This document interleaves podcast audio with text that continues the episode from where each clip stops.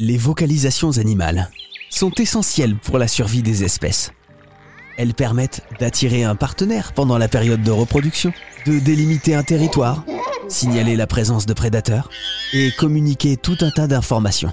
Si on sait les écouter, imaginez les possibilités offertes par ces découvertes. Utilisez ces connaissances pour évaluer l'état de santé des espèces, élaborer des stratégies de conservation adaptées et bien d'autres informations utiles la bioacoustique ouvre une nouvelle opportunité de compréhension du monde animal et de notre propre planète.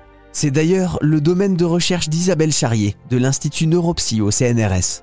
Alors la question peut paraître un peu naïve, on sait que les espèces communiquent par des sons, euh, la bioacoustique euh, l'étudie tous les jours, mais est-ce que les espèces avec leurs différents langages, leurs différentes façons de parler peuvent communiquer entre elles? Alors il y a certains codes qui sont un petit peu, euh, on va dire, généraux, par exemple les cris d'alarme. souvent, un cri d'alarme d'un singe, par exemple, peut être compris par des oiseaux.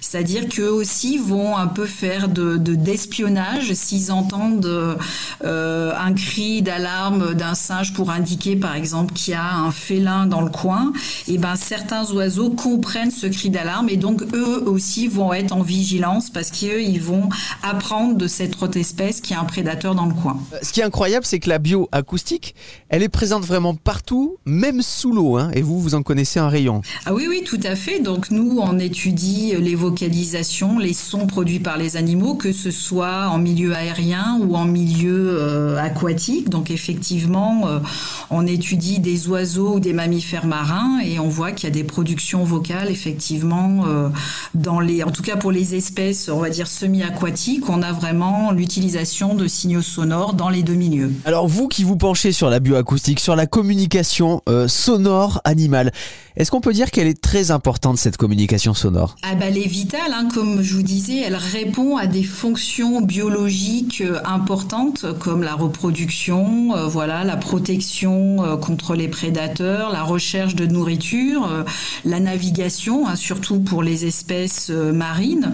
Donc c'est vraiment important. Cette étude, la bioacoustique, nous permet aussi d'apprendre énormément de choses et de nous adapter nous-mêmes, d'adapter notre comportement face à la biodiversité. Voilà, c'est important de justement, nous on a une connaissance, si vous voulez, de recherche fondamentale, on, comprend leur système de communication et maintenant, euh, avec le, bruit, justement, on voit comment ce bruit peut impacter euh, ces animaux et ensuite trouver des solutions pour minimiser ou éliminer euh, cet impact. L'impact des activités humaines est de plus en plus étudié parce qu'on s'aperçoit que ça touche toutes les espèces et notamment en milieu marin. Euh, et donc, il faut prendre conscience de ça et donc c'est important d'étudier euh, ces impacts. La bioacoustique qui peut aussi servir au suivi des espèces, je crois. Hein. Tout à fait. Donc là, justement, c'est sur du suivi, on va dire à, long terme, sur certaines zones.